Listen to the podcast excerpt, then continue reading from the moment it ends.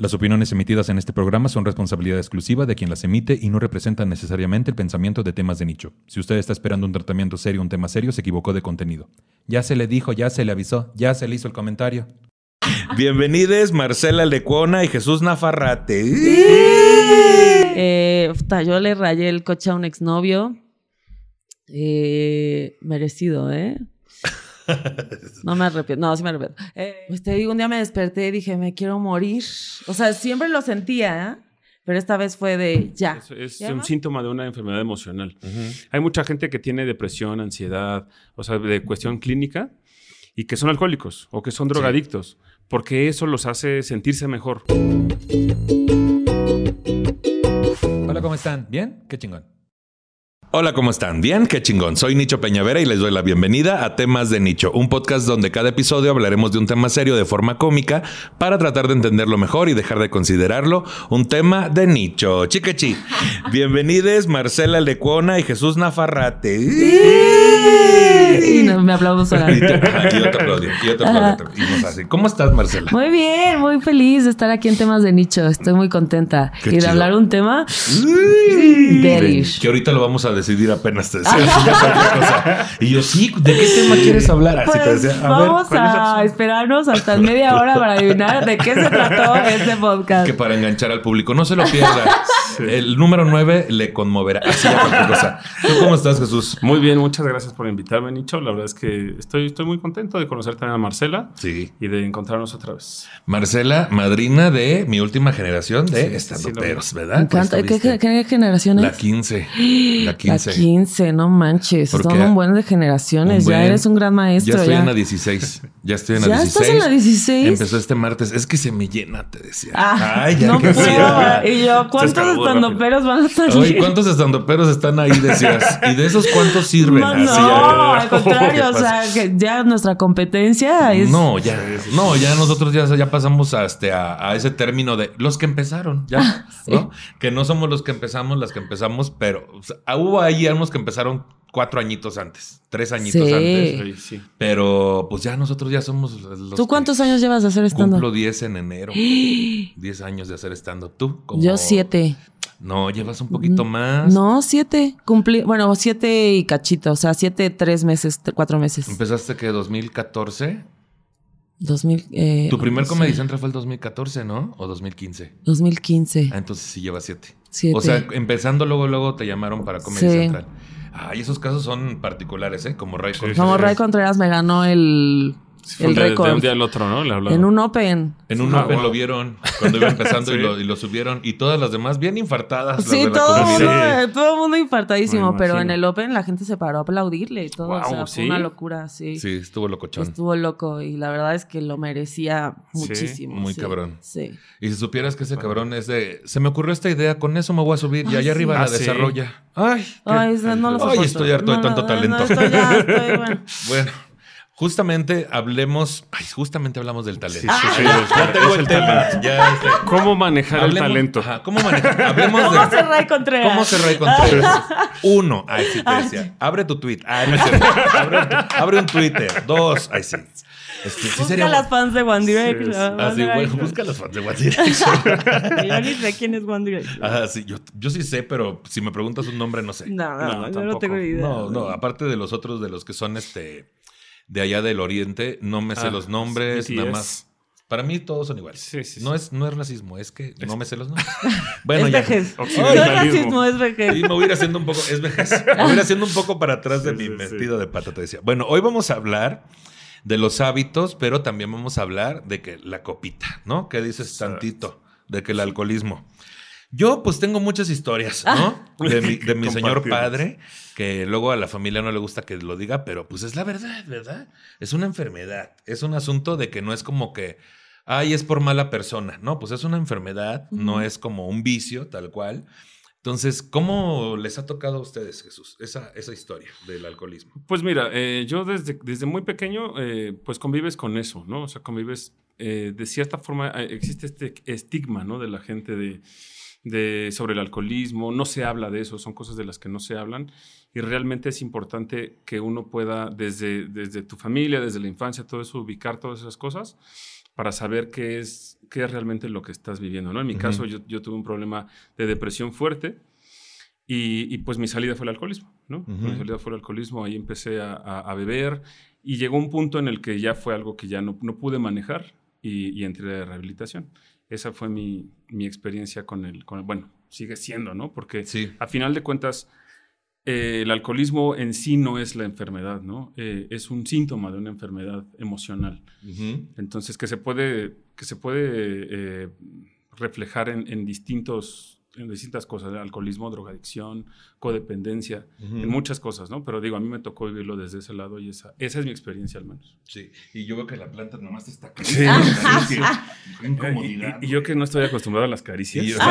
Sí, por eso te la quité porque no vayas a mal acostumbrarte, güey. Sí, siento amor por primera vez. Ahí viene un detonante, la falta de caricia. Oh, que, pues no parece que no. Pero sí, pero, pero si el alcoholismo es un síntoma, ¿cuál sería la enfermedad entonces? La enfermedad es una enfermedad emocional. Sí. O sea, como no sabes cómo enfrentar todas las cosas que están a tu alrededor, es lo que dicen, ¿no? O sea, eh, es, es, una cura. Es una uh -huh. cura mala, uh -huh. pero al final de cuentas hace que te olvides de todas las cosas que están, que están pasando y que no te están dejando vivir, ¿no? Que te tienen asfixiado. Sí. Evidentemente, ¿cuál es, la, ¿cuál es la cura real? Pues el tratamiento, ¿no? Ir a terapia, estar consciente de qué cosas te llevan a eso, cuáles son tus carencias, cuáles son los detonantes pero en sí la enfermedad es una enfermedad emocional, uh -huh. ¿no? El, el, el, alcoholismo, la drogadicción, todo, todas la, las adicciones Vienen son síntomas. Sí, son como quieres llenar esos huecos, ¿no? Uh -huh. ¿Tú cómo lo has vivido, la Marcela? Oh, pues es muy que públicamente. Muy públicamente lo he vivido. Eh, siento que mm, como cualquier adicción, como dices, el azúcar, las harinas, este, eh, la, la mota, eh, todo, todo incluye una cuestión emocional y oral, ¿no? Que esta uh -huh. cosa de mamá.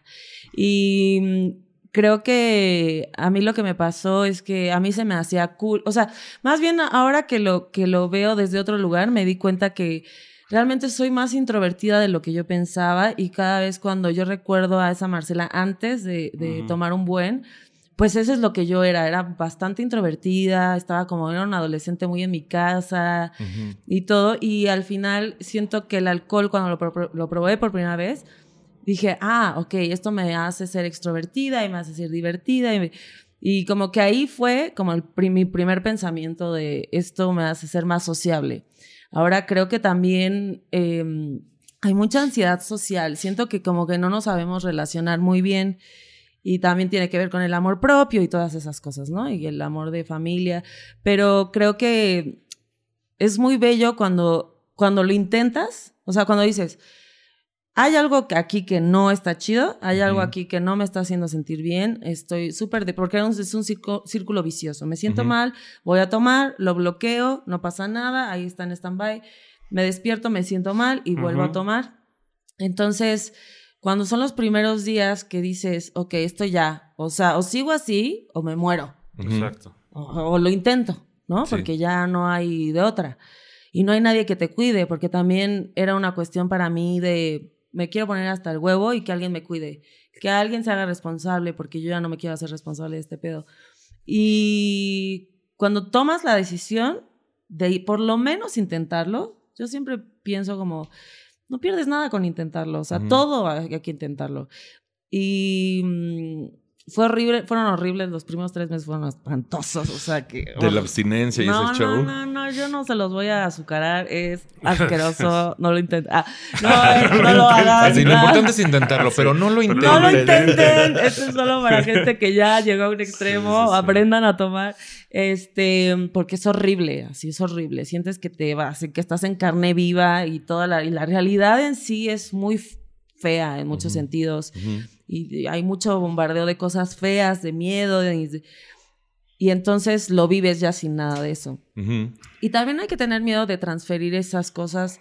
Por ejemplo, yo empecé a fumar eh, mota como al año porque estaba yo en pandemia y yo era como de, me quiero morir. Uh -huh. eh, y él es en las noches, lo trato de hacer en las noches, no diario, pero cuando siento un poco de ansiedad, lo hago. Y luego pienso, esta debió de haber sido mi droga, la neta. O sea, que te calma, me duerme y así. Y se Como acabó. un pastel y ya, así de que Sí. se acabó. Como un pastel. Me como un pastel y es lo máximo. Y al rato con diabetes, así, ay, Ay, no, que esto no acaba, ¿no? Pero, y sobre todo como eh, despertarme más temprano, me despertaba bien tarde. Eh, empieza a cambiar todo tu ritmo de vida, tu tema social, de incluso salir en una cita. Era como salir en Sí, una cita, claro. así te tomas este, tu copa de vino, tus, bueno, yo me tomaba una botella entera. Y entonces ya te acabas metiendo con alguien que ni siquiera seguro tenías nada que ver, o sea, Ujú. nada.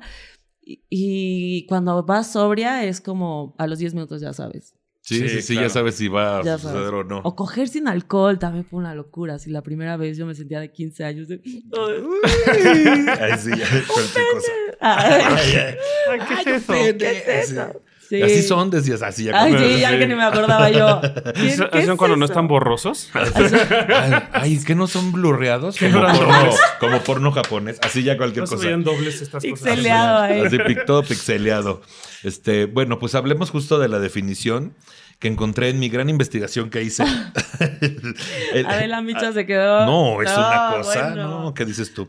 El alcoholismo, también conocido como trastorno por consumo de alcohol, se refiere al uso nocivo o abuso del alcohol, caracterizado por una fuerte necesidad de ansiedad de ingerir bebidas alcohólicas y o licores. De forma que existe una dependencia física y psicológica del mismo individuo que se manifiesta a través de varios síntomas de abstinencia cuando no es posible su ingestión. El alcohólico no tiene control sobre los límites de su consumo, que va en aumento a medida que se desarrolla la tolerancia a esta droga. Se considera una enfermedad crónica, progresiva y mortal por la Asociación Médica Estadounidense, al igual que otras drogodependencias. Ay, drogodependencias me Mm. gustó. Es una Sí, palabra bien larga. Drogodependencia. Drogodependencias. Por parte de la Organización Mundial de la Salud, lo determina como toda forma de embriaguez que excede el consumo alimenticio tradicional y corriente que sobrepasa los linderos de costumbres sociales. La dependencia al alcohol puede resultar de una predisposición genética, una enfermedad mental, el consumo de alcohol abundante, sostenido o abusivo, o una combinación de estos factores. Esta enfermedad no solo afecta al adicto, sino también la vida de todo aquel que se encuentra a su alrededor. Investigaciones recientes sobre genética y neurociencia han identificado ciertas características genéticas que se cree que están relacionadas con la dependencia del alcohol. Los investigadores continúan indagando acerca del vínculo. Por eso, ya lo había logrado. Lo habías hecho increíble. De Dijiste drogodependencia que yo Ay, nunca hubiera podido. No, no, no. Y no puedo decir vínculo, Es que estoy por eso harto. te confiaste. No, ¿sabes qué pasa? Ni un shot. Shot, shot. No es cierto, todo mal, güey. Ok, aquí recaíamos. Peor lugar para recaer. Así, para las views Y tú, bueno, se acabó Sí, y ya nos Yo le íbamos decía, bueno, no les dije, pero en sus Coca-Cola y en su Sí. agua. Ay, sí, Yo, decía. bueno, una Es- cuba. Este es vodka y este trae Bacardi. Pero tú ya no Así- tomas absolutamente nada. No. Nada, nada. Nada de nada. Tú sí tomas todavía. Sí, sí. Ok, ¿Y ¿Qué haces aquí entonces? así te decía. Pues hablando Falso. del alcoholismo. Hablando del alcoholismo. Pues si no, yo también ya me hubiera ido, te decía. Los investigadores continúan indagando acerca del vínculo entre la herencia genética y el alcoholismo. Actualmente no existe una posible cura para esta enfermedad. Sin embargo, muchos alcohólicos se mantienen sobrios por periodos de tiempo prolongados, de acuerdo a su voluntad y compromiso para vencer esta enfermedad. Pero es innegable que para que un adicto al alcohol pueda recibir tratamiento y llegar a una posible recuperación, primero tiene que aceptar su condición de dependencia. Entonces, aceptarlo, güey. ¿Cómo lo aceptaron? Pues mira, hay, hay, dicen que cada quien tiene su, su ¿cómo se llama? Su, vínculo. Ah, no. su- quería- drogodependencia. Su vinculizas, así ya. Yo quería decirlo cada vez más, ¿no? Para que no vean. No, pues su, Ya en su, verbo, su tope. ¿no? Cada, cada quien sabe hasta dónde llega que dices, ya de plano, ya. Para todos es distinto, ¿no? Sí. Digo, yo, por ejemplo, eh, eh, realmente con esta onda de que tomaba diario y cosas así, fue un periodo corto. Yo no desarrollé una como una alergia al, al- al alcohol. Yo por eso de repente puedo tomar socialmente. La bronca conmigo era que era totalmente emocional. O sea, yo estaba triste y tomaba. Y como diario estaba triste, pues diario tomaba, ¿no? O estaba estresado y tomaba, ¿no? Digo que eso pasa mucho, ¿no? Dices, ay, acabé un día pesado, un proyecto pesado y vamos a celebrar y vamos a poner El premio. Ajá. Exactamente, ¿no? Ya lo ves como un premio. Eh, eh, y entonces para mí, ¿cuál era la pregunta? No importa. Tu Por eso hay que dejar de tomar. mira. Ah, Muy bien. ¿Qué- bueno que no te ha dañado. cuál Oye, fue- Marcela, así te decía. ¿Cuál fue mi límite? No, ¿cuál fue? ¿Dónde dijiste lo acepto, güey? Ajá. ¿Cómo, Eh, cómo lo aceptaste? Tenía yo ya eh, menos de un año, como unos 10 meses, de ya estar tomando diario. No manches. Tomaba durante, o sea, trabajaba, estaba, era, digamos que un, un alcohólico funcional, porque en las noches tomaba, ¿no? Porque, porque en las noches estaba solo y tenía que enfrentar todas las cosas que me hacían sentir mal y todo eso. Entonces llegó un día que dije, güey, o sea, yo todo el pinche día estoy ya en stand-by, güey, ¿no? O sea, ya no soy la persona que soy realmente, ¿no? Todo el Ujú. tiempo estoy pensando en que llegue ese momento para desconectarme totalmente de la situación y, y no poder enfrentar ciertos, cier- ciertas cosas sociales, ¿no? Como, como Sí. una junta, uy, o sea, yo, yo sentía ansiedad por tomar, Ujú. ¿no? Porque no podía hablar sin, sin, este, sin, sin tomar, ¿no? Entonces, fue, ese, ese fue mi límite, el decir, güey, yo ya estoy viviendo de a gratis, o sea, soy un muerto caminando. La persona que soy realmente ya no existe y ya no quiero esto. Entonces, eh, fui a este periodo de rehabi- rehabilitación, pero realmente es, es como un inicio, ¿no? Porque estás ahí, estás ahí y estés como, eh, estás con terapeutas y con personas que te están vigilando y te están checando, pero cuando sales a la realidad y cuando estás en un, en un pedo de que, ay, ¿por qué no toma? Ay, tómate una y la chingada. La presión social, güey. Está Sí. cabrón. Entonces, sí es, sí es un proceso largo Ujú. y es un proceso en el que yo ahorita, por ejemplo, tomo, como tengo como mis reglas, ¿no? no nunca tomo cuando estoy estresado ni cuando estoy triste. Ujú.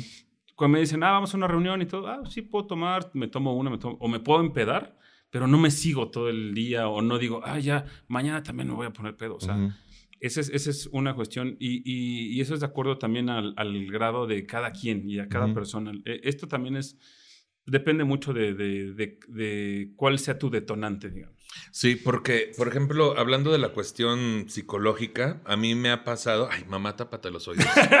Hermana, tú también. pobres Sí, sí, sí. papás, Es que güey. ahorita, es que ahorita anda, este, yo las entiendo, están muy al pendiente de que como yo ahorita voy saliendo de un duelo, de terminar una relación, Ajá. todo bien, güey, ¿no? Porque ya ves que pues eso tiene que pasar. Pero pues de repente han visto que me voy muy de fiesta, ¿no? Y ya me dijo la terapeuta, pues tú sabes que es dañino, pero pues hasta dónde lo vas a detener. Claro. Y yo le dije, pues otro ratito, ¿no? Porque, porque, porque le he estado pasando muy bien.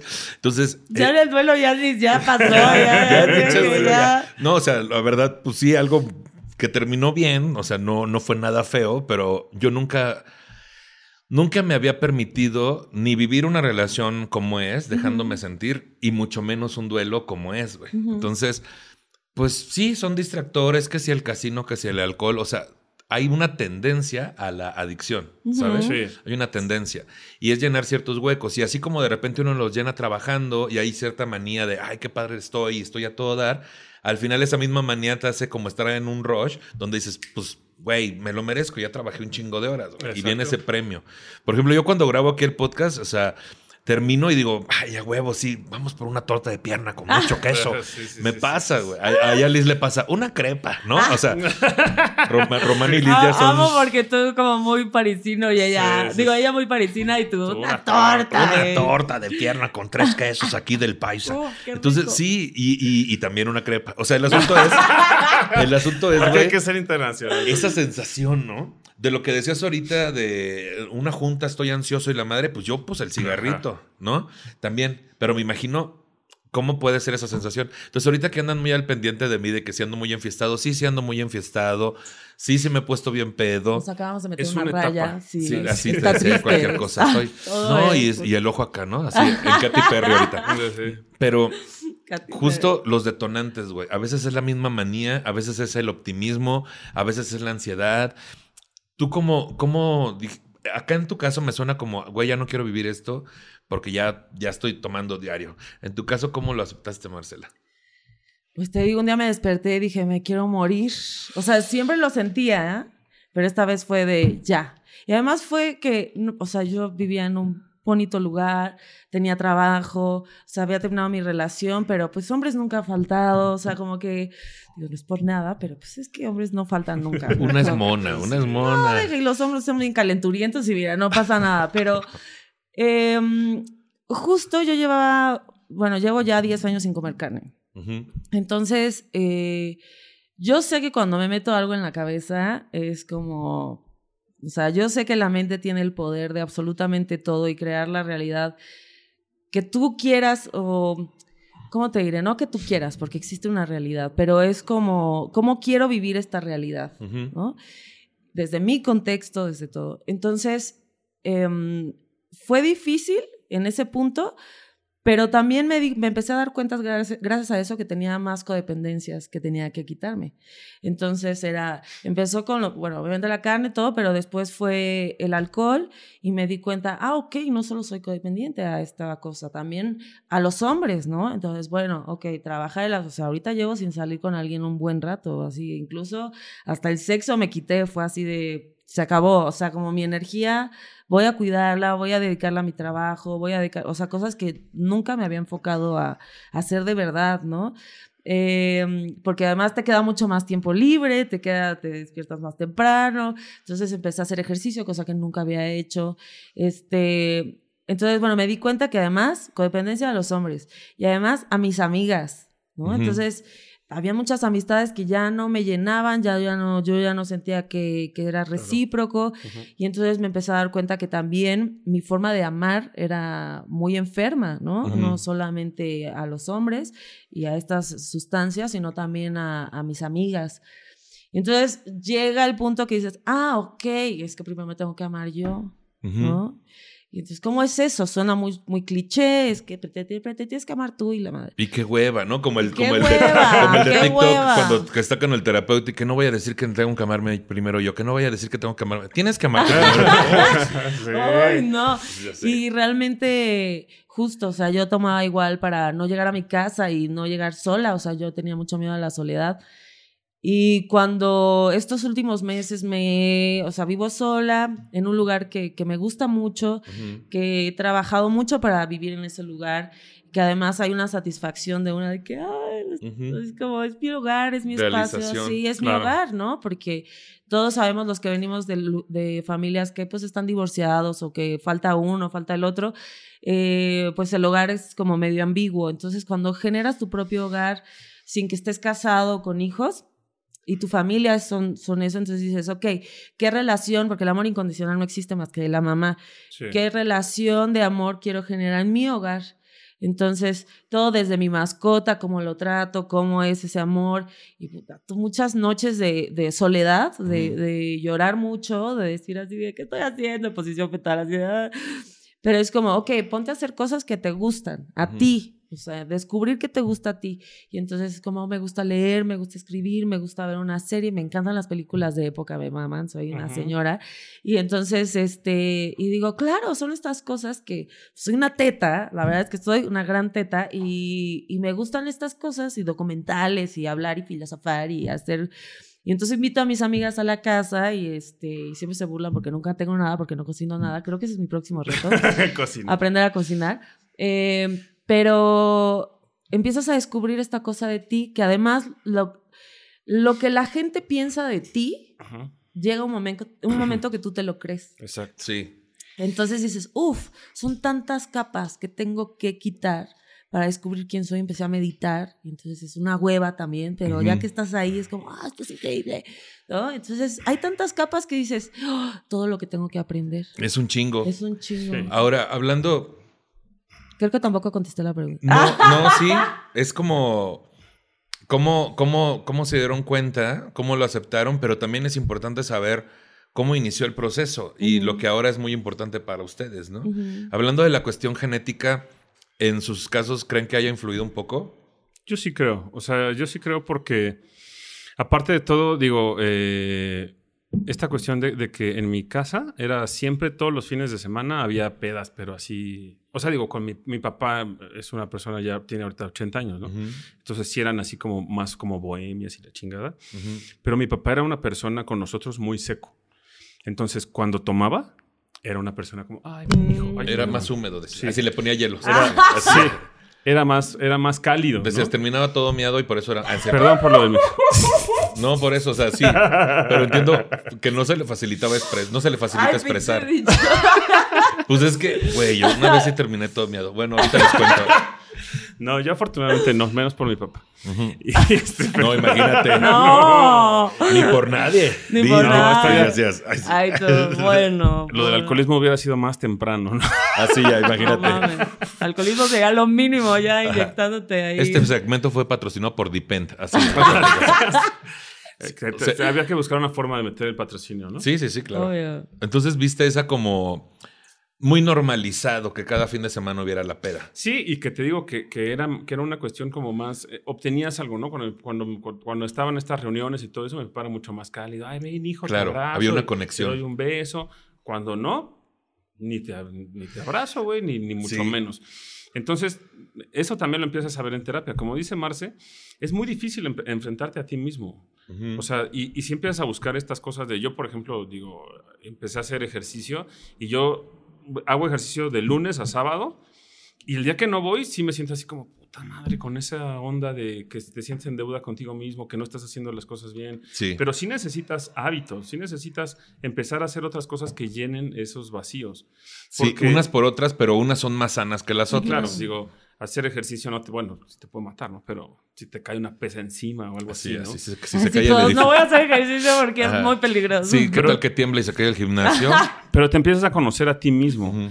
Y también esa es una de las cosas que, que quieres evitar, porque como dice Marce, también te empiezas a comprar lo que la gente cree de ti. Ujú. Y, y realmente te empiezas a sentir como un pinche embustero también, ¿no? Porque dices, güey, no es cierto, yo soy un güey que está triste, que porque llego a un lugar y la gente se caga de risa y todo, piensan que es- estoy así todo el día y estoy así conmigo mismo. Y no, yo adentro estoy bien pinche podrido. Mocos. Es que, qué importante. Amo el carambolas. Carambolas. Oh, cáspita. Repámpanos. Cáspita, repámpanos. No mames. Y Ay, yo, sí. bueno, no soy la única teta de esta mesa, es lo bueno. Es que qué importante es normalizar decepcionar a la gente, güey. Porque estamos hablando de, de un de una cuestión en donde empieza uno con el alcoholismo y lo más común es que decepciones a muchas personas, incluyéndote a ti. Pero el normalizar decepcionar a otros para que no haya esa presión social de que seas la más divertida ni la más Sí. dicharachera, también influye, ¿no? Claro. O sea, en tu caso, Marce, ¿crees que también hubo algo que ver con lo genético? ¿Y cómo ves esta cuestión de querer... Lo que él decía, de que empiezas a sentirte que no eres tú, porque en la peda, pues más abierto, más desinhibido, más, más chistoso, y luego para nuestro trabajo. Sí. Entonces, ¿hay algo genético en tu historia y cómo ves esta parte de No, querer fíjate que mis papás tomaban, persona? pero leve, o sea, Ajá. como que de vez en cuando, no, la verdad es que no. Pero, o sea, mi papá fumaba mucho, ya no fuma, pero fumaba mucho. Este, mm, y, o sea, yo fui a, yo empecé a ir a terapia porque mis, o sea, mi papá, somos siete hermanos, Ujú, pero mi papá se casó tres veces, o sea, de mi camada somos tres. ujú. Y entonces me di cuenta que los tres tomábamos, eh, uno fumaba más que otro, otro, o sea, pero todos, ten- los tres teníamos adicción. Ujú. Y yo decía, es que esto no es una casualidad, o sea, hay un porqué. Entonces voy a terapia y ella así de, bueno, que este, eres alcohólica, ah, pues eh, nuestra terapeuta, Aide, Ajá. Ok. que ya tiene mucho que, que no, que ya voy a psicoanálisis ahorita, pero Aide fue una pieza muy clave para mí, eh, que fue una terapia muy maternal, ella es muy maternal, muy amorosa y te hace reiki al final, y eso es algo que yo necesitaba. Entonces me dijo así, tú eres alcohólica, tú tienes que dejar de tomar. Y yo, I don't think so. Ujú. Y yo vengo por mis hermanos. Ah, eh, esto no Vengo a ayudar a la de- gente, yo, no a mí. yo voy a... así, ¿Ayudarme yo- a mí? Ayudarme Ay, a no, mí, por ¿de qué hablas?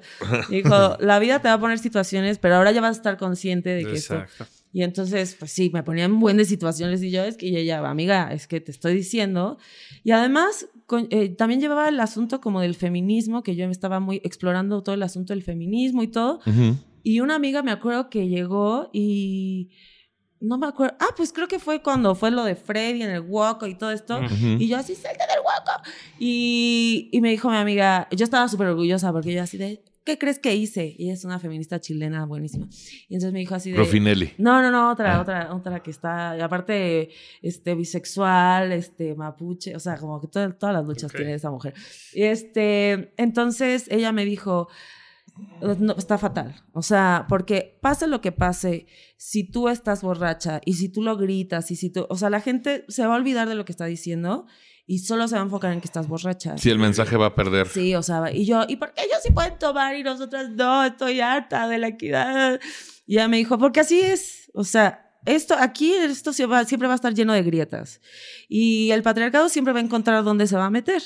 Entonces, de cómo te vistes, qué estás tomando, con quién te metes, qué haces, bla, bla, bla, bla, bla. Siempre van a haber una justificación. Entonces, si tú quieres que la gente te escuche, vas a tener que no estar borracha.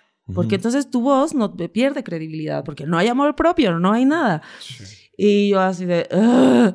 Y después con el... pues, La verdad es que fue el mejor consejo que me pudo dar, porque después cuando sucedieron muchísimas cosas, era la única carta que tenía de credibilidad, que es como, estoy sobria.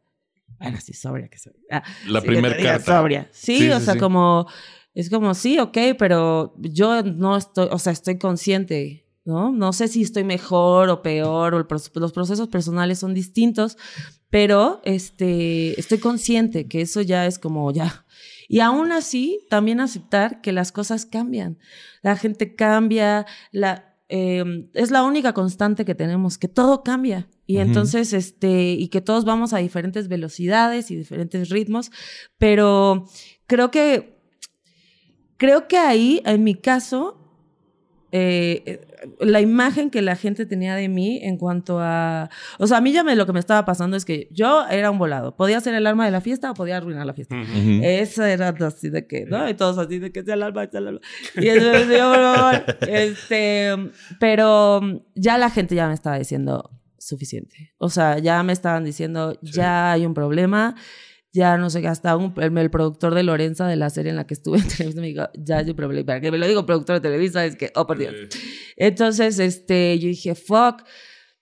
Pero uno cree que no es capaz y siempre es capaz. Y entonces, esta percepción de lo que la gente tenía de mí, que yo también tenía, que era esta mujer también extrovertida, sexy, sensual, este, que, que se podía acostar con quien fuera y que estaba así como que en la fiesta y todo, era completamente, o sea, ni siquiera yo me veía así. Ujú. Ni siquiera yo me percibo de esa manera. Entonces, cuando la gente me percibía así, era como, ok, I have to give them what they want. Ah, Ujú. Es que me que tengo que ser así. Ujú. Y es como, no, no tengo que, que, que ser así. O sea, como que más bien mi lucha siempre va a ser tratar de saber quién soy. A eso vengo, ¿no? Y tratar de no lastimar a menos gente posible. Así de que pasar por esta vida así como que sin joder tanto a la banda. Este, y al final cuando uno es alcohólico, tiene cualquier adicción, sí jodes a mucha banda. Sí. ¿No? O sea, eso sí es una realidad. Sí, yo en cuanto a la cuestión genética, pues sí, claro, mi papá, este, que en paz descanse, pues él sí consumía bastante alcohol. Y era un asunto, supongo, también parecido porque, pues él llegaba de viaje, de manejar muchas horas, un autobús, y llegaba al taller y ahí era el premio. Ya viajé muchas horas, ya manejé de a madre, qué Sí.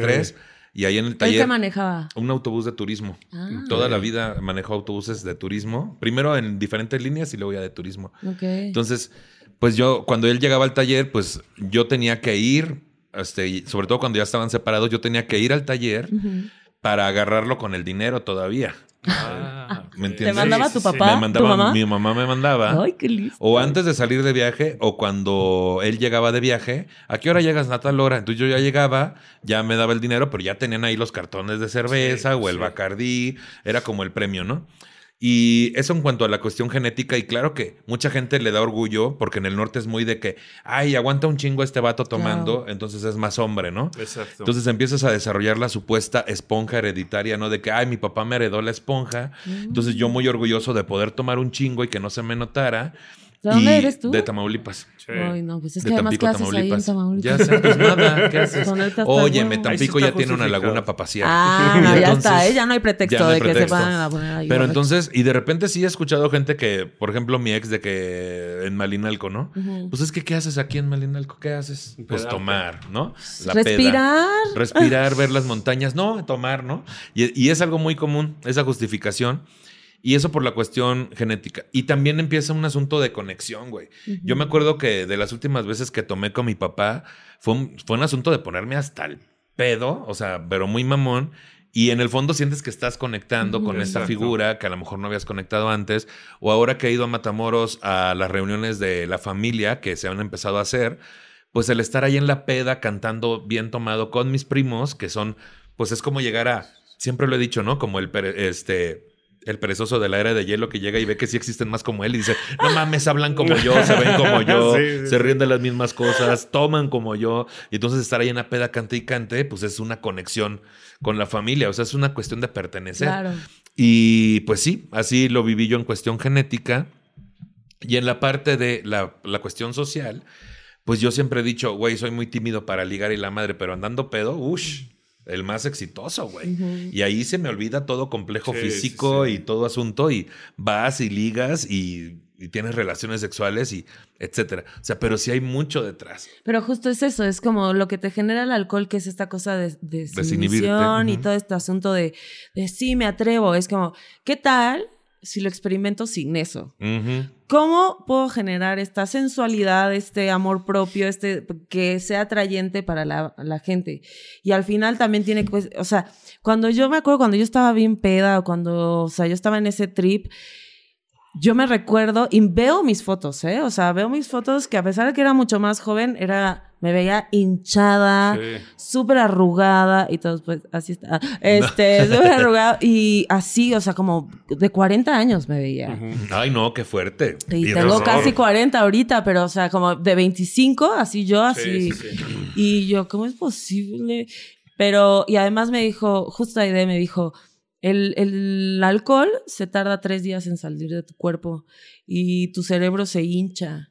Entonces yo también casi tomaba diario y entonces me decía, o sea, imagínate, o sea, el simple, incluso tener relaciones, o sea, es Ujú. como de que imagínate Sí. cuántos así se bajaban y ya bien pedos.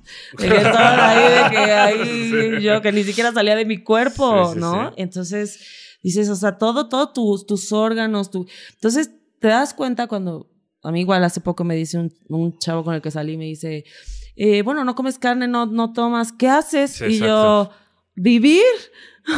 Ah, es que sí, la gente tiene, tenemos ese asunto, ¿no? ¿Cómo te diviertes? Pero ¿cómo te diviertes entonces, güey? No te drogas, no tomas, ¿Qué no, no, no comes carne. ¿Qué? ¿Cómo vives? Qué triste. Uy, es mucha presión. O sea, Pero es cuando más contenta he estado. Eso es lo Sí. irónico. Y entonces, y además me siento muy orgullosa. O sea, el- mi hermano me decía, deja de decir que eres alcohólica seca porque ya no tomas o alcohólica en recuperación. Y le digo, es que yo no me puedo tomar una. Ahorita no puedo. O sea, Sí, pero te no lo quiero ni, no lo quiero ni intentar. Porque justo, o sea, me, se me antoja cuando estoy triste. Exacto. O luego cuando digo, voy a ir a un evento, cuando yo lo que pienso es como, un día voy a volver a tomar. No sé cuándo, no sé cómo, no sé qué, pero un día me voy a tomar una copita de vino. Y luego digo, cuando sea un evento que valga cabrón la pena, lo voy a hacer. Y hay eventos que valen un chingo la pena y digo, no. Porque lo quieres vivir presencialmente. vivir. Porque además de todo, te, te pones a pensar en todas esas cosas que estuviste ahí, que no pasaron. Ujú. O sea, que dices, la neta, no me No fue acuerdo. así. Era un día especial para mí y no estuve, güey. O sea, porque, porque me tomé una, dos y cuando ya empezó medio a ponerse el ambiente, yo ya estaba hasta la madre, güey. Ujú. ¿No? Y a lo mejor me- a lo mejor en un principio fui muy divertido y en un momento ya fui, ay, güey, ya llévense ese güey. Sí, y eso está fuerte. cabrón. Y eso te genera una cruda emocional que después quieres, no sabes cómo salir de eso. Como dice Marce, es un círculo vicioso Sí. totalmente. Yo hace no mucho estaba esperando bastante una fiesta en la cual me la iba a pasar bomba y fui a esa fiesta y la pasé muy bien, sí, estuve muy desinhibido, hablé con mucha gente, qué padre, ay, qué mira. Sin tomar alcohol. No, sí, tomadísimo. Y entonces mis amigos que me acompañaron, que estaban ahí, me dijeron, güey, en ningún momento notamos que estabas pedo. Ahí está el asunto principal. Ujú. Y entonces, ya cuando, pues ya vámonos, ahí fue donde tuve lagunas. O sea, como que mi cerebro dijo, yo no quiero que eso termine. Y, Sigue sin mí. Y, ajá, y, me- y- y- y y sigue sin mí. Y entonces me desconecté un par de veces, güey. Y me puse en riesgo en el sentido de que estaba en un lugar en el centro. Mis amigos, como me vieron bien, y yo les dije, voy a quedarme otro rato. ¿Te quedaste Ah, solo? sí. Sí, me quedé solo, entonces conocí gente, ya ahí muy dicharachero, y ya uno de ellos me ayudó a pedir el Uber para acá porque yo no encontraba cómo, o sea, ya no enfocaba de que, ay, ay, veo doble, porque ha pedido dos carros, ¿no? Y entonces, este, pero no tiene mucho, ¿eh? Y fue por justo llenar como un hueco de Sí. necesito divertirme, y porque estaba en un duelo, ¿no? Pero sí entiendo perfecto la sensación de no querer que termine. Yo había, hasta ese momento había dicho, ay, ¿cómo es que la gente no puede detenerse, güey? Y dice, voy a seguir tomando y, y ya uno debe de saber cuándo detenerse. Ah. ¿Por qué no saben cuándo detenerse? Pero ahora lo veo muy claro, güey. Es un asunto de, quiero seguir pasándola bien, Sí. no quiero regresar a mi casa, Sí. no quiero pensar, estoy a todo dar. No quiero estar solo. No Y quiero además estar solo. hacer la conexión de que te la estás pasando bien por el alcohol. No Ajá. por ti, por el entorno, ni porque eres una persona divertida. Me lo estoy pasando bien por el Por alcohol. el alcohol. Y si lo quito, no me la voy a volver a pasar bien. O, por ejemplo, tuve un show hace años en, en Morelia y luego de ahí tocaba Pátzcuaro y todo el camino yo fui muy ansioso porque tenía esto de la ansiedad, pero súper detonado. Entonces, al llegar al lugar, dije, me voy a tomar un whisky para relajarme. Entonces, lo primero que me dijo la terapeuta fue, no lo puedes relacionar con relaja, Exacto. relájate porque voy a... to- O sea, este whisky me va a relajar, o sea, con lo emocional justamente, ¿no? Exacto. Qué fuerte. Pues hablando de las causas, hasta el momento no existe alguna causa común, aunque varios factores genéticos y ambientales pueden desempeñar un papel importante en su desarrollo. Por lo tanto, hay evidencias que muestran la posibilidad de ser alcohol dependiente, como la historia familiar, es decir, que tiene un padre o una madre con alcoholismo y eso hace que tengas mayor probabilidad de adquirir esa enfermedad. Otros factores pueden ser el estrés o los problemas que tiene la persona que lo ingiere. Algunos otros factores asociados a este padecimiento son la necesidad de aliviar la ansiedad, conflicto en relaciones interpersonales, depresión y aceptación social del consumo de alcohol. Según la Sociedad Española de Patología Dual, los pacientes alcohólicos suelen presentar hasta un 80% de los casos otros trastornos psiquiátricos asociados y por lo tanto ser considerados como pacientes con patología dual. Se ha demostrado la presencia de un componente genético en el alcoholismo, ya que el gen del adélido deshidrogenasa. Ay, lo- No, mames, que dijiste eso y no vínculo, güey. No, No lo puedo mames. creer, güey. Yo nunca lo hubiera logrado. Ya no lo voy a repetir.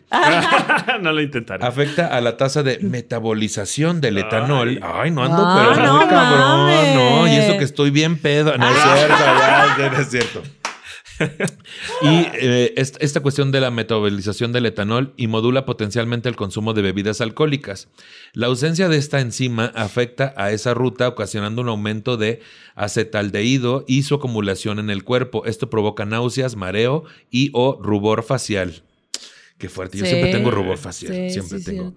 En cuanto a la predisposición genética, con el desarrollo de las técnicas de estudio de ADN se ha relacionado la existencia de secuencias concretas, cambios de, sola, de una sola base nitrogenada presente en una pequeña, aunque representativa, parte de la población. O sea, si hay ahí una tendencia, lo que quiere decir aquí Sí, es que sí hay gracias, una resume, por favor. Sí, hay una tendencia como que, ay, mira, sí lo aguanto, sí no pasa nada, así que padre. Sí tenemos cierta tendencia.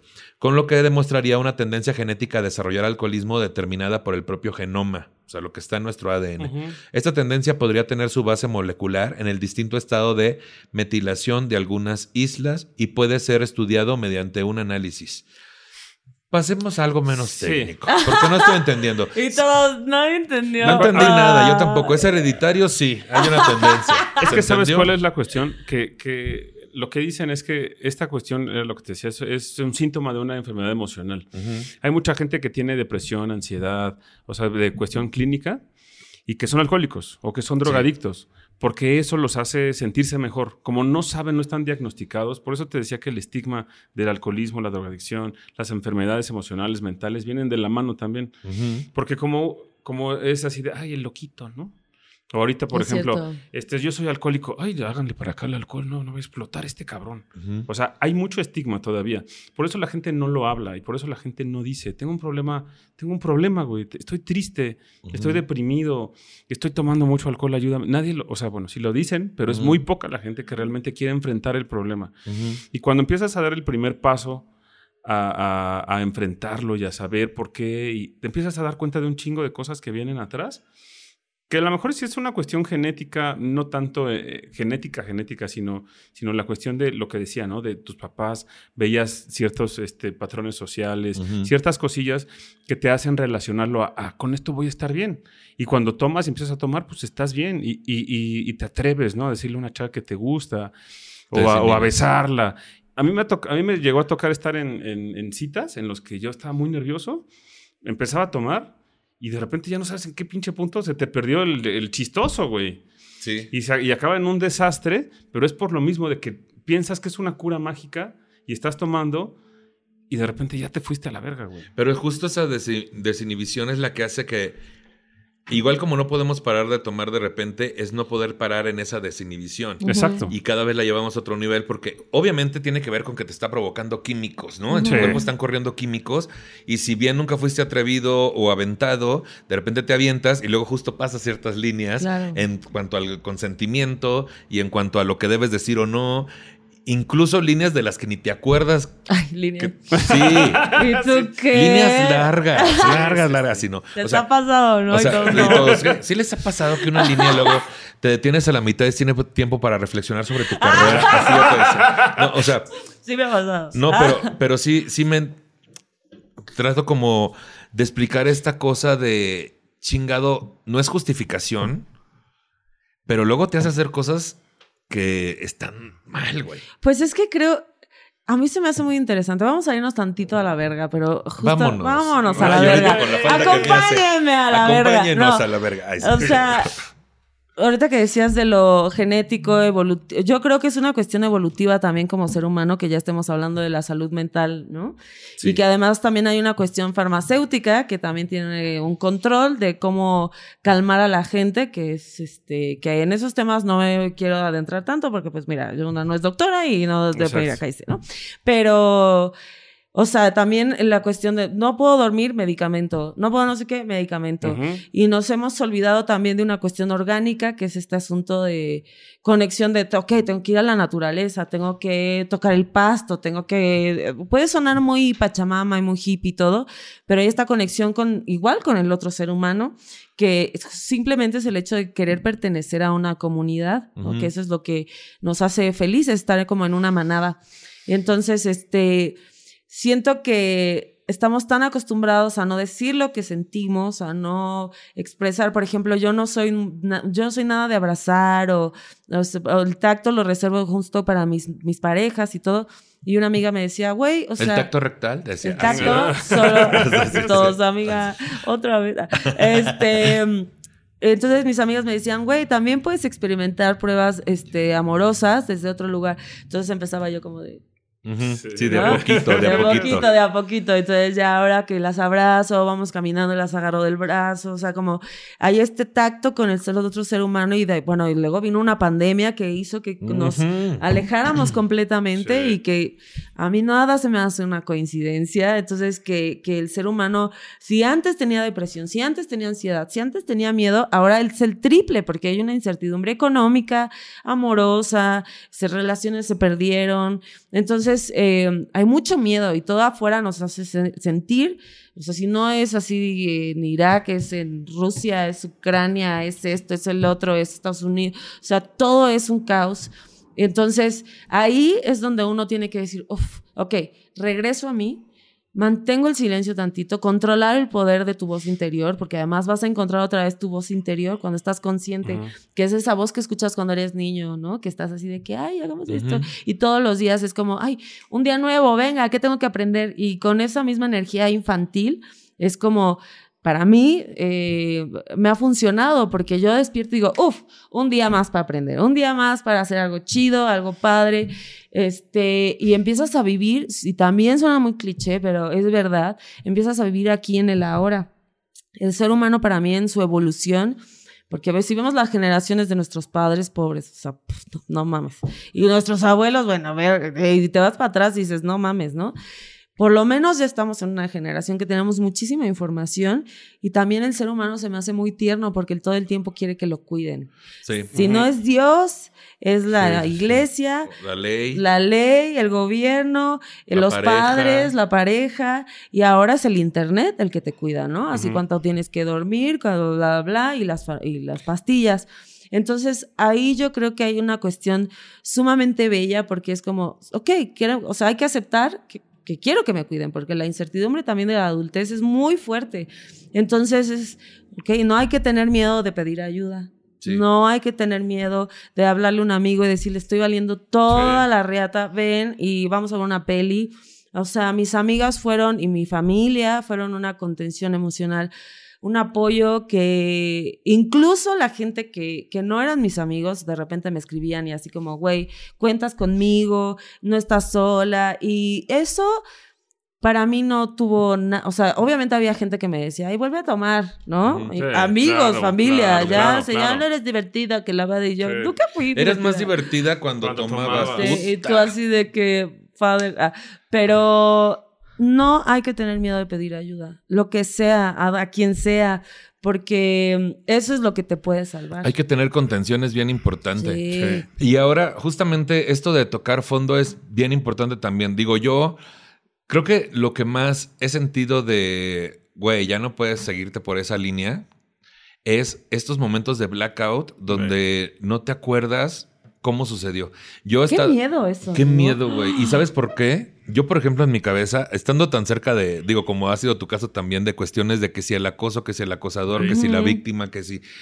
Y uno siendo gay también, conociendo sus alcances, no me refiero a que los gays seamos todos así, pero tenemos unos compañeros que, ah, como acosan. Entonces, es el asunto de, güey, voy a estar muy al pendiente. Entonces, justo esta, esta peda que Bien te pedo, así Mm, es- listo. bien es que ya me ha tocado varias veces, güey. Por ejemplo, una vez justo con Freddy en el Woco, había ahí un, un muchacho que a mí me llamaba la atención, me gustaba, y no mavemos de que al día siguiente le hablé a Freddy, al igual y bueno, en aquel entonces no era buena referencia. Y tú ahorita pensando, y tú, eh, era Freddy. Ahorita, Ay, ahorita en el verdadazo habrá cosas que hablar acá entre Marcela y yo, porque han de saber que, bueno, Marcela y yo hacía tiempo que no nos veíamos, Ah, sí. pero justamente tuvo que ver con muchas cuestiones De eso. De eso. Y además, yo el otro día que fui con el chaparro también platicábamos y discutíamos sobre eso y decía, bueno, pero algo tenemos que dejar claro. Qué buenos amigos somos. O sea, Al chile somos sí. al chile, porque somos muy leales al grado de que me puedo pelear con todo el perro mundo por mis convicciones y por mi Sí, amistad. que, que después entiendes que Ay, que pues, ni es tu pedo. no es tu pedo y también tuvimos cierta evolución, ¿no? Claro, pues Pero- es que si no, qué hueva. Sino que hueva. Pero el asunto es, Ay, dijiste, tengo que estar al pendiente. tengo que estar al pendiente porque ya me había pasado, haz de cuenta, esa peda que estábamos allá en el Woco, este, estaba ahí el muchachito y luego se nos acercó a platicar y estuvimos No, platicando hombre, los tres. Es, no, estuvimos platicando los tres. Y al día siguiente yo le escribí a Freddy y le dije, dime por favor que en ningún momento le hice un comentario acosándolo o diciéndole alguna chingadera. Me dijo, no, güey, para nada, para nada. Lo- de hecho, lo estuviste chingando como en modo roast, Ya, que pues ya, es como cuando te gusta la niña del salón y le jala Sí, la trenza, que está mal, pero, pero algo así, ¿no? Dije, ok, qué tranquilidad. Cuando, cuando grabamos Drone History, que se trata justo de ponerte hasta el pito y que lo graban en tu casa y todo el pedo, de, yo desde que empezamos a grabar, creo que era un camarógrafo o alguien de asistencia que llegó y yo dije, "Mm, Mm. este, este, Me pasó igual, ya Este- sé quién dice. a este le voy a jalar la trenza. este huele a que necesita una beca. Así, ¿ves? y es, es lo que me detona a mí, ¿no? Entonces, claramente, güey, yo abro el, el ojo al día siguiente con la ropa puesta, con un cobertor mal puesto, así chueco, con los zapatos, güey. Y digo, ¿qué pasó, cabrón? Entonces le hablo en ese momento a, a Tú estabas Alejandra. solo. Yo estaba solo, amanecí solo. Entonces al día siguiente le hablé a Alejandra Rico, que le mando un beso, que en ese momento me apoyaba con Ah, sí, asistencia claro. y ella era como manager en ese momento de varios de nosotros. Y lo primero que me dijo, vamos a comer porque el productor me dijo que claramente me ibas a preguntar qué pasó. Y, y yo llegué a la comida y le dije, dime por favor que en ningún momento le dije un comentario al camarógrafo. Me dice, no, güey, todo bien, todo bien. Te la pasaste hablando de un ex de que Ah, cómo ya. cogían y Wow. todo. Y yo, ay, qué vergüenza. Pero bueno. Pero qué bueno. ¿Y tú, ¿Por qué no lo acosé acosé mejor? Y Ah. entonces, güey, esta fiesta que fui apenas, me pasó de que así en la semana un güey por WhatsApp, ¿qué onda? Me diste tu WhatsApp que para lo de tu taller. Y yo, no mames, güey, no, mames, yo no puedo promocionar el taller andando pedo. y ya, ya eh, eh, le saqué información como para saber si no lo, ¿Qué Ajá. si no usé mi posición de poder de ser maestro de comedia. Y me dijo, no, todo bien, güey. Y luego me habló un muchacho que era... Y tú, bueno, es tanto. No, no, que no, no, no, imagínate. Y luego, este, yo siempre he dicho que no hay que meter el pilín en la nómina. No, pues no. Y entonces luego, este, me escribe otro muchacho que son, son muchachos que son pareja, uno está en Navarra y el otro baila, ahí en el, en el mismo antro. Güey, ya no, nos dice tu teléfono que para. Y yo, puta, güey, dime por favor, se lo dije tal cual, dime por favor que en ningún momento incurrí en acosarles o decirles algo feo. Me dice, no, güey, eras el más divertido de la fiesta, todo bien. Nos dijiste que cuando jugábamos Nintendo, yo sí, soy yo. Así. Ay, mi Ay, sí, amor, todo te digo, ahí. bien tetos todos. Bien Bien, tetos, tetos. Entonces, esa pinche preocupación, güey, que a mí esos blackouts a lo largo de mi vida este, me han traído esa cuestión de la cruda moral de qué hice. Claro que una vez sí hice y de que no, pues hace años que te fajaste con un güey en medio de todos y luego al DJ le tiraste el iPad y se lo rompiste y es como no, No. mames. O en otra fiesta de, no, güey, pateaste una maceta y yo la rompiste. O que este, este pedacito de diente que me falta fue por una pedota. que así yo me vi al espejo y dije, estás bien pedo. Sí. Corte A, yo en el piso. Todos hemos estado frente al espejo de. Estás bien pedo. Sí, ¿no? Pero qué guapo te ves. Pero qué Ah. guapo te ves, qué increíble te la estás pasando. ese, ese tipo de ondas, obviamente tienen historias de eso. Una que digas, no mames, me avergüenzo, me arrepiento, ¿por qué, güey? Tú empiezas, Marce. en esta No, ocasión. Jesús, Tú tienes tú casi una muy fresca. Yo tengo mucho. Pero vas tú, Jesús, vas tú. Bueno, a ver, venga. Eh, yo le rayé el coche a un exnovio. Eh, merecido, ¿eh? No me arrepiento. No, sí me arrepiento. Eh, em, pero en mi, ju- en mi justificación, de verdad, yo pensé que, o sea, en mi peda dije, la voy a pintar y no sé qué, y mañana se quita. O sea, mi peda fue como, Sí. esto es una crayola. Aparte está lloviendo, decías. Está viviendo X. Bueno, un BMW aparte, así de que Ah. toda estúpida. Y superficial, porque si no tenía BMW, ahí estaba, estuvo el karma. Este, uh, todo me caí 80 mil veces. Este, ¿qué más? O sea, me metí con gente que no debí de haberme metido. Eh, por Es- dos. Sí, no, o sea, que desperté y dije, ¿qué What the fuck. hice? Sí. Este, mm, que después ya también me di cuenta que pues si estaba inconsciente, pues a lo mejor no debía de haber pasado. Em, pero gente con la que yo sí acepté y que dije sí, y al día siguiente dije, ah, em, Ponerte en riesgo, güey. ponerme Sí. en riesgo, tomar taxis en la, así en la calle, este, eh, hablar en la peda, eh, hay todo así de... Hablarle al ex, mandar el mensaje. Todo. Porque Sí. luego también se pone uno bien amoroso, ¿no? Yo he notado que, por Eh. ejemplo, se me acerca alguien así de que hizo drag, ¿no? Y me encanta el show que diste, fue lo máximo, me Nunca has encantó. visto drag. Y el día siguiente es como. Y el día siguiente es como, güey, sí estuvo padre, pero, no también no tanto. mamemos, güey. O sea, también Ya bien groupie. te sientes, te sientes mal, güey. Yo una vez me puse en riesgo muy cabrón hace años, mamá, no escuches. De que este, andando en la peda, justo me acababan de ascender, güey. Entonces me dieron una computadora nueva y me dieron un teléfono nuevo. Y yo le dije a mi amigo, güey, vamos a festejar, que aparte era alguien que sabía que yo quería vivir en DF y me habían ascendido aquí en DF y eso vine. Entonces, 7 de la mañana, 7 de la mañana, güey, afuera de un tuburio en el centro. Y mi amigo de que ya vámonos, güey. Y yo, no, es que hay que seguir festejando porque yo... Y me metí un tuburio, conozco a un fulano, compro una caguama, quién sabe qué le echaron, amanezco en mi casa sin computadora, sin celular, No. sin DVD, sin otro... DVD, eso fue en los Sí, 80. Soy muy noventas, güey. ¿Qué es DVD? No, y aparte el güey se llevó todo en una mochila que me prestó mi roomie, güey. no, no, no. Horrible. Y antes no se robó más cosas porque había Tus una Mac. órganos, amiguito. Sí. Sí. ¿Y qué crees? Sí, porque amanecí yo y el, el vato esculcó todos los cajones. Wow. Como pude, me levanté a las 4 de la tarde. Mi room me dijo, güey, dejaste la puerta abierta. Y ahí fue cuando hice clic. Dije, ¡Ah! mis cosas. Fui al cuarto. Y sí, lo bueno que mi cartera, pues en la peda, la había dejado dentro del pantalón en una ropa sucia. Pero ahí me tienes a mí cancelando tarjetas ahí en el Walmart que estaba No, cerca. qué Yendo a la delegación en la cual me sacaron dinero por dar una versión diferente por vergüenza a lo que me había pasado. Entonces, si te pones en riesgo, güey, y dices, me pudo haber matado, violado. Sí, sí, este, sí, sí. Es un milagro que uno esté Es un vivo, milagro ¿eh? que uno esté vivo. Y es verdad, güey. Sí. ¿A ti qué cosas Jesús, te pusieron venga. en riesgo? Pues bueno, a mí eso de los WhatsApp, de, al otro día ver el WhatsApp y decir, verga. No, ¿por aquí es como Jones. Tienes que decir Sí, algo muy oye, cabrón. dije que Sí, rayé digo, el eso- coche, eso pasa, alguien, no inventes. Eso, eso ha pasado, pero Y tú así de que, ay, me dormí O sea, en la sala y yo. No, pues una vez vomité tantito. Ajá. habla- hablando de dormir en salas, una vez me pasó, no sé, esta no es la peor, pero eh, después de una peda desperté en una sala, en una casa de no sé de quién era. Sí, me ha pasado. O sea, pero, pero no había, no había como restos de botellas y nada.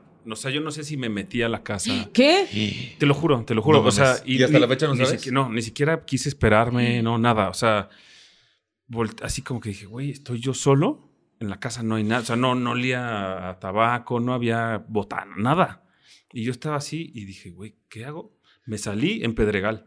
Me salí, cerré la puerta. ¿Y ya no supiste nada? No, o sea, hasta la, fecha, no sabes. No, es- no es algo. casa Ay, de- ya, bien ratera. Bueno, me llegó una computadora, una. Ay, sí, que era la de Nicho, Y yo, que era- ah, que era la barba antes ya cualquier cosa. No, porque el otro, el otro tenía, era así cojeaba. Hugo se llamaba. Ay, sí. Ajá, exacto, Ay, no. yo. Hugo se llamaba. Ay, sí. Chimalhuacán me Sí, dijo sí, algo. sí. Ah, no. Oye, pero a ver, espera, esa no es la peor. No, la peor, una vez, eh, yo, Yo no tomo mugre. Vodka. Nunca, bueno, después de esa vez, nunca tomé vodka. Me dieron vodka en la fiesta. Entonces yo me acuerdo, estaba tomando, me acuerdo que estaba enfrente de la casa, así con mi, con mi vasito de vodka. Y de ahí no me acuerdo de nada, absolutamente. No mames. Al otro día le habló un amigo, eso ya tiene mucho tiempo, como 15 años yo creo. Y este me dice, güey, no mames, o sea, te pasaste de lanzar, güey. ¿Y por qué, güey? Estábamos en la fiesta de una chava que era amiga, no era amiga mía, era amiga de amigos en común y era su cumpleaños. Entonces, desde que yo llegué, como que vi que la chava medio me tiraba la onda. Entonces dice que llegué, que la abracé, que le dije, no, es que tú, y que estaba ahí su novio. Dice, entonces el novio pues, se puso loco, güey. Tú te pusiste también loco. No se, no se fueron a los golpes ni nada, pero te saliste, preguntaste cuál era su carro, le orinaste el carro, güey. No, Te llevamos, te, te subimos o sea, a si eres huevo. alcohólico, no te acerques a un coche. Eso Es que ya, vimos alcohol, por eso bien dicen que el coche y el alcohol no, No, se se llevan. juntan, Güey, no güey. solo para manejar. Güey, yo, yo una de pena ajena, güey, andaba yo con alguien que vivía en un pueblo por allá, por este, cerca de Cuernavaca, y entonces de repente llega una, que ya ves que entre- luego entre nosotros quieren que, ¿cuál es más perra, no? Y llega una que le decíamos la lentuda, porque siempre Ujú. te unos pinches lentesones así, ¿no? Y la lentuda, la lentuda, y la lentuda, pues, según yo en- también quería algo con ese muchacho, con el que es mi ex ahora, después de muchos años. Este, eso fue hace 15 años, ¿eh? Dispénsenme lo que voy a contar. Y no que la lentuda y que la lentuda. Entonces, de repente, la mamá de- del muchacho en cuestión me dice, este. Aparte era su cumpleaños, güey. Estaba toda su ¿De familia. la lentuda? No, de, ¿De de mi exnovio. Ajá.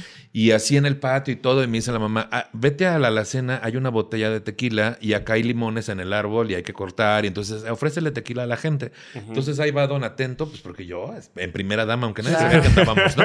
Y ahí voy y que tequila y no sé qué. Y entonces en la mesa donde estaba la lentuda con los amigos de mi ex, empieza esta, este culero con que, ay, pero tú también sírvete y no sé qué. Y yo dije, conmigo no, conmigo no. No, conmigo no. Y entonces me empiezo a servir en esos vasos rojos el tequila. Y me dice, pero sírvete más. Medio vaso rojo. A ver, shot, shot y no sé qué. Ay, se me hizo agua la boca. Ya sé. A mí la canoa te decía, no es cierto. Me empino el pinche vaso, güey. Y obviamente, güey, me pongo re pedo, re pedo. Entonces em- viene el mejor amigo de mi ex y me dice, pártele su madre a la lentuda, yo te hago segunda y no sé qué. Y voy y se la hago de pedo. Y viene mi ex porque estaba toda su familia y no sabía que andábamos. Y algunos no sabían que era gay. Y me lleva jaloneando No. a, a regañarme. Y de una camisa bien podrida que yo traía se rompe del jaloneo. Y yo hice un drama, güey. Pero un drama. Enfrente de la familia. Enfrente de la familia. Es más, ¿dónde es el mejor lugar para hacer mi drama? En la puerta, a despedir a todos los que iban saliendo. Entonces, persona que pasaba, yo lloré y lloré, que hace cuenta que se me había muerto alguien. Y entonces, de repente, ya la abuelita del fulano llega y me dice, ¿qué te hizo este cabrón, mijito? Dime. Y yo dije, puta, güey. No. Llore y llore y llore. Ay, no me Ya iba a ser de día, ya se ha ido toda la gente. Ay, no. Y este pobre cabrón ahí conmigo. Nicho, ¿qué hago para que dejes de llorar, güey? ¿Qué hago para que dejes de llorar? Ya ha sabido toda la familia, güey. O la típica de párate aquí y me bajo. Ajá. Y la Ah, chingada. bueno, es que una se vuelve Verónica Castro. No, hombre, güey, Victoria Rufo me queda corta. No. Bueno, ¿y qué pasó? ¿Te measte en el coche? ¿Qué pasó? O sea, si me oriné afuera del coche, en el toldo del coche. Y luego los güeyes así gritándome, no sé qué. Me subieron a huevo al carro. Este, y, y yo desperté en la sala de mi casa con una chamarra que no era mía y Ujú. un celular. Hasta la fecha no sé quién es el celular. También me Digo, salí, decías. También. me sa- no, o sea, no sé, porque yo esperaba que marcaran o algo así, ¿no? Pero así, llegué a mi casa sin saber qué. Por eso pregunté, porque dije, güey, no me acuerdo Ay, qué pasó. horrible. No sé quién es esa chama. A lo mejor es de un amigo, ¿no? Me la pusieron, se les olvidó el celular. No sé quién. Ay, mira, vamos a pasar por último. Es que el chisme hay, para dónde, ¿eh? No, es que, bueno. Por último. y los de lo que nos acordamos, porque imagínate Sí. los blackouts. Sí, vamos a hablar como a los tipos de alcoholismo y como que algunas cuestiones de cambio de hábito. La película te decía. Así ya. Primero, el tipo 1 de alcoholismo es característico en personas adultas mayores de 25 años que pueden tener una etapa de grandes ingestas puntuales separadas por tiempos de abstinencia. Sin embargo, estos van siendo cada vez más pequeños hasta poder alcanzar gran dependencia. Acom- eh, acompañada progresivamente por el desarrollo de enfermedades hepáticas. Se ha determinado un 21% de hereda- por eso, es que ahí voy, heredabilidad y hay un mejor diagnóstico para tratarlos. El tipo 2 se desarrolla en personas durante la adolescencia y está asociado a menudo a un historial violento y arresto policial. Ay, güey. No se caracteriza por un aumento progresivo del consumo de alcohol, aunque estudios han determinado una menor expresión en la enzima monoamino oxidasa de, en este grupo, lo que está correlacionado con una menor producción de serotonina, relajación y activación del sistema nervioso. En el sistema nervioso central se ha determinado que el 88% de herabili- eh, de herabilidad y un poco y un peor diagnóstico de tratamiento. O sea, pues ahora sí que ni siquiera lo haces por el químico que te provoca, lo haces más por el pedo social, seguramente. Claro. No entendí nada, pero vamos mejor a hablar de los hábitos. pero nada. Si ya estás listo para cambiar, puedes hacerlo intentando primero, pues dejando de beber alcohol. De, Muchas veces, este, posiblemente ya lo hiciste muchas veces en el pasado y sientes que no tiene ningún control no tienes ningún control sobre el alcohol o tal vez estés pensando en dejar de beber, pero no estás seguro si estás listo para comenzar. El cambio tiene lugar en etapas y con el paso del tiempo. La primera etapa es estar listo para cambiar. Las etapas importantes que siguen abarcan, primero, pensar en las ventajas y desventajas de dejar de beber. Dos, hacer pequeños cambios y pensar en cómo enfrentar las partes difíciles, como qué hacer cuando estés en una situación que normalmente beberías. Dejar de beber, obviamente, y llevar una vida libre de alcohol. Cambios en tu estilo de vida que pueden ayudar. Primero, evitar a las personas con las que normalmente beberías o los, donde, los lugares donde normalmente tomarías. Que quedes madre para nuestro trabajo. En todos hay para beber. Y luego gratis. Qué Gratis. Dos, mantener el alcohol fuera de su hogar.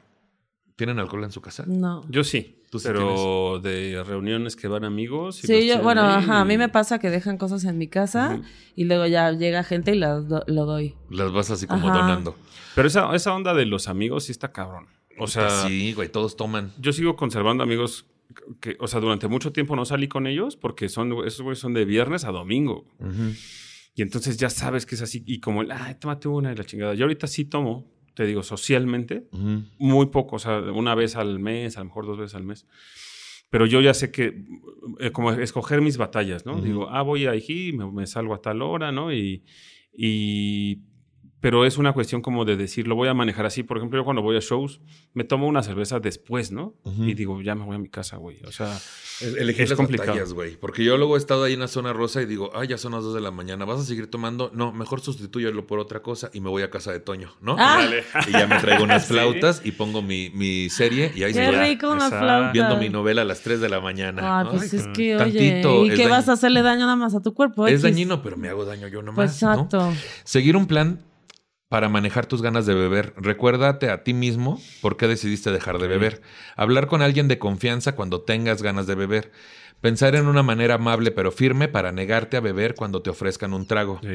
Recibir ayuda de los demás. Después de hablar con tu proveedor o con su proveedor o consejero de alcoholismo, ah, cabrón, ah, sobre su consumo de alcohol, o sea, tu padrino, ¿no? Sí. Probablemente lo remitirán a un grupo de apoyo o a un programa de rehabilitación para alcohólicos. Estos programas le enseñan a la gente acerca del consumo excesivo de alcohol y sus efectos, ofrecen asesoría y apoyo sobre cómo mantenerte alejado del alcohol, brindan un espacio en donde usted puede hablar con otras personas que tienen problemas de alcohol. Usted también puede buscar ayuda y apoyo de familiares o amigos de confianza que no beben. Su sitio de trabajo puede tener un programa de ayuda para el empleado que está justamente pasando por esto o grupos de apoyo de alcohólicos anónimos AA u otros, nosotros por ejemplo terapia, ¿no? Pero justo esto que decías se me hace muy importante. Sí. Porque cuando yo dejé el alcohol, muchas veces y hasta la fecha, yo me tengo que recordar y ser muy compasiva conmigo que soy una enferma emocional. Entonces, cada vez eh, lo, lo, siento y lo veo menos, pero, o sea, cuando me recuerdo es cuando me invitan a fiestas eh, de cumpleaños, por ejemplo, cuando me invitan a bares o cuando termino un show y yo me quiero ir, o sea, yo termino mi show y me quiero ir a mi casa, termino muy cansada, hay veces que la, la serotonina se, se, acaba a las 10 de la noche. Por eso eh, es muy difícil que tú puedas mantener felicidad durante la noche, entonces, ¿qué haces? ¿No? O sea, usas cosas para estar contento. Entonces, yo sé que termino un show, de hecho, ir a dar un show después de las 10 no sé, en Virgol, que empiezan a las 11, me, me, cuesta mucho trabajo, tengo que tomar café para estar despierta y después dormirme es un pedo. Pero bueno, o sea, es mi trabajo y prefiero eso que ir a una oficina, la verdad. Entonces, este, pero... Y la gente que trabaja en la oficina, quiero un trago. De que quiero un tequila y ustedes sí pueden tomar. este, y, y, y hay que aprender a decir no. Eh, vas a perder amigos, vas a perder familia, vas a perder parejas, porque también yo pensaba en mis exparejas, pues decía, el suplicio que les hice pasar a estos pobres hombres, y es como, por algo estaban conmigo. Sí. Sí, satisfaciendo necesidades. Claro, o sea, se une un codependiente con otro codependiente y eso, este, al adicto adicto al adicto, o sea, que es, o sea, que por lo regular también es adicto. Entonces, eh, nadie es una víctima aquí, nadie es un victimario, hay que hacerse responsables de uno mismo y también este asunto de la, la gente que se tenga que ir, se va a ir. Sí. Y así como uno puede aceptar, ah, mi amigo es llevado y lo quiero, lo amo. Ah, mi amigo es tal y lo amo y lo quiero. También hay que aceptar que, mm, no sé, por ejemplo, Marcela es, es este, alcohólica seca y siempre va a ser alcohólica seca. Entonces a mí, por ejemplo, mis amigas más cercanas, cuando vamos, estamos comiendo o algo, luego así piden un chingo de vino y todo. Y cuando ven, ya pocas veces me pasa, pero cuando ven que, que se me está antojando, porque es como me empiezo a poner seria y es Sí, como sí, me sí. quiero ir a mi casa, este, yo no les quiero arruinar la, la fiesta, o sea, es como yo me voy, ¿no? Y ellas es como, no, no, no, este ya, este ya, este, o me preguntan, ¿te molesta que tome enfrente de ti? Es como si yo sé que mi amiga está a dieta, no voy a pedir un pastel enfrente de ella, voy a preguntarle, ¿te molesta? Y si sí le molesta, con toda la honestidad, es como, no me lo como, me voy, mejor me voy a mi casa y me lo como. Entonces, si tienes un familiar que es así o algo así, o sea, hay que tener mucha empatía, compasión, no, no, no lástima, o sea, aceptar que tu amigo o, pareja o esto eh, eh, tiene esto. Entonces, por ejemplo, yo cuando salgo con alguien es lo primero que digo, yo soy alcohólica seca, no hay engaño, o sea, es como, estoy bien, estoy sana, estoy más sana que nunca, amo vivir, pero sí tienes que saber esto de mí, Sí, porque no puedo estar con alguien que es alcohólico, por ejemplo. Sí. Sí, no, para nada. Y no quieres que te raye el coche, ¿verdad? Así le No decías. tengo coche. No quieres que te raye el coche, Y ya ¿verdad, me consigo chiquitín? novio sin coche para no. Sí, no rayarlo. Traigan uno más barato. Así No, mira, ya, mira, ya, mejor mira que su metrobús, su bici, una se vuelve sencilla, humilde, todo fine. Chingón. Pues hay diferentes tratamientos. Eh, tienen que ver, hay farmacológicos, hay psicológicos. Este. Yo, por ejemplo, para lo de ansiedad fuimos con Aide, que te acuerdas del usuario de Aide en Instagram de pura casualidad. si no, ahorita lo Ah, ponemos. Nuestra terapeuta Reiki, no también. sé qué. Este, si no, también está te- mi terapeuta Lisa Escárcega. O sea, busque usted apoyo y un tratamiento que le ayude, porque no a todo el mundo le sirve ir No. al doble A, no a todo el mundo le Exacto. sirve el Reiki, no a todo el mundo le sirve la terapia. La ayahuasca también es La- buena para la adicción. ¿eh? Ya, y te vuelves adicto a la ayahuasca, Ah, ya vas cada cinco y que meses, seas hongo, y que payasa. mira, es mejor ser adicto a la ayahuasca. Ya rato que... de que ya fumé sapo, ¿cu- ¿cada cuánto? Cada 15 días también, Sí, seas sí, sí, cálmate, mi O sea, Ramírez. hay que entender que somos personas con tendencia a la adicción y que Exacto. tenemos esta cuestión emocional que nos hace justo querer llenar esos huecos. Hay que buscar el tratamiento a nuestra medida, pero sí existe, sí se puede. Sí. Y entonces, justamente para esto, me gustaría saber cuáles son sus conclusiones, Jesús, del tema. Eh, mi conclusión es. Decías, ah, esa no la traje. Ah, Esa no me la pidieron, pero estudié. voy a improvisar un poco. Ay, Venga. no. No, yo creo que, yo creo que sí es, es importante quitar ese estigma. O sea, la verdad es que eh, la mayor parte de la gente que conocemos tiene, pues, tiene problemas de alcoholismo.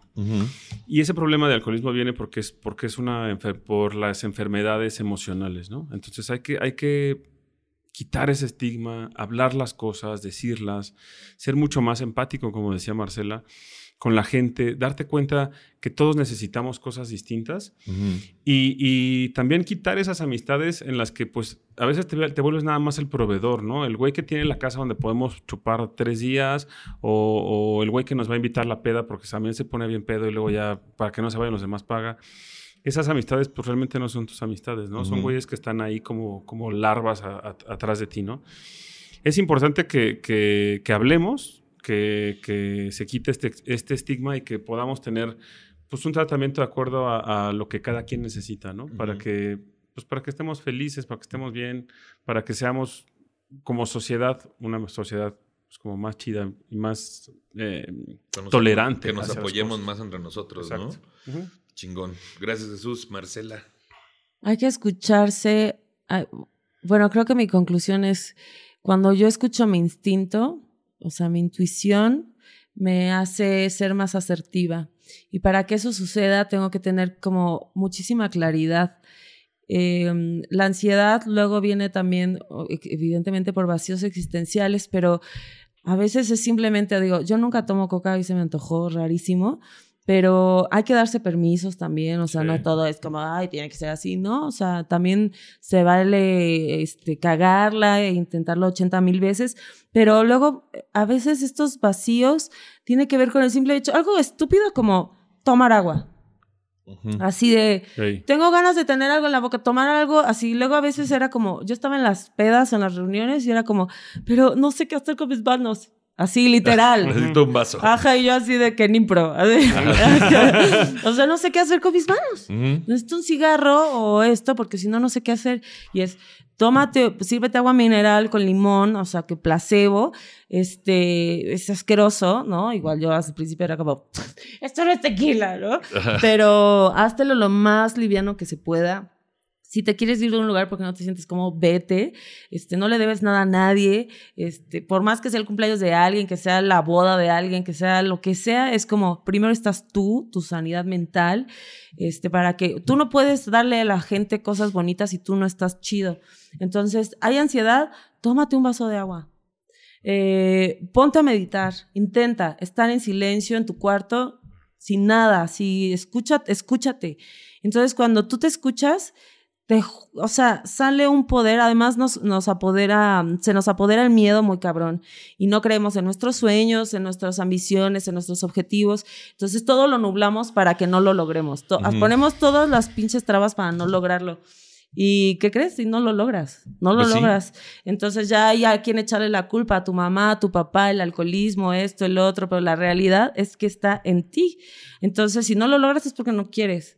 De verdad. Y a ver, no quiero sonar este Chumel Torres, este en- en- en blanca acá. Eh, pero con lo que tenemos, con lo que cada quien tiene en su contexto, siento que es muy, es muy difícil vivir, es muy difícil, pero tiene cosas extraordinarias y muy básicas. Todavía hice una lista de las cosas que me gustan y empecé, ¿qué me gusta hacer? ¿No? Porque ya soy esa persona que ya hablo con sola, ¿no? Digo, ¿qué me gusta hacer? Y yo, nada. No me gusta hacer nada. Me gusta estar frente a la playa o en una montaña, estar así, nada. Y yo, bueno, ¿qué más? Me gusta dormir, me gusta tomarme mi café, me gusta platicar con mis amigos, me gusta ver una buena película, me gusta dibujar, me gusta escribir. Y empiezan a salir un buen de cosas que nos gustan hacer. Y eso es lo que llena al final. Estas pequeñas cosas son las que nos llenan. Entonces, este, está padre pasarla bien. Vas a pasarla bien aunque no tomes, vas a pasarla bien aunque luego te limites de ciertas cosas. Y el chiste aquí es no reencarnar. Entonces, entre mejor personas, entre mejor personas seas, en esta vida ya no regresas, entonces pórtense bien. A lo que voy, no reencarnen. Ah, no es Ah, no, ajá, y está desquiciada. Y, y- y todo el mundo así, ¿qué, qué pasó, güey? ¿Qué pasó? A mí se me hace importante recalcar que es una enfermedad. Porque yo ahorita hablando de eso en cuestión de mi papá, entiendo tantas cosas. Ay, sí, de él. tu papá. Entonces ese asunto me hace como conciliarme y ahí es donde se genera una verdadera conexión que no tenía que ver con tener el mismo hábito o con que yo lo tenga ahora. Porque muchas personas luego tenemos este hábito porque nos reconecta con ese ser querido que ya no está, porque es lo que veíamos que hacía, güey, ¿no? Pero hay que tener que es una enfermedad, hay que tener mucha compasión y si usted puede ayude y si no puede, no estorbe Exacto. y no recrimine, porque justamente el también tiene que ver con la cuestión este, mental.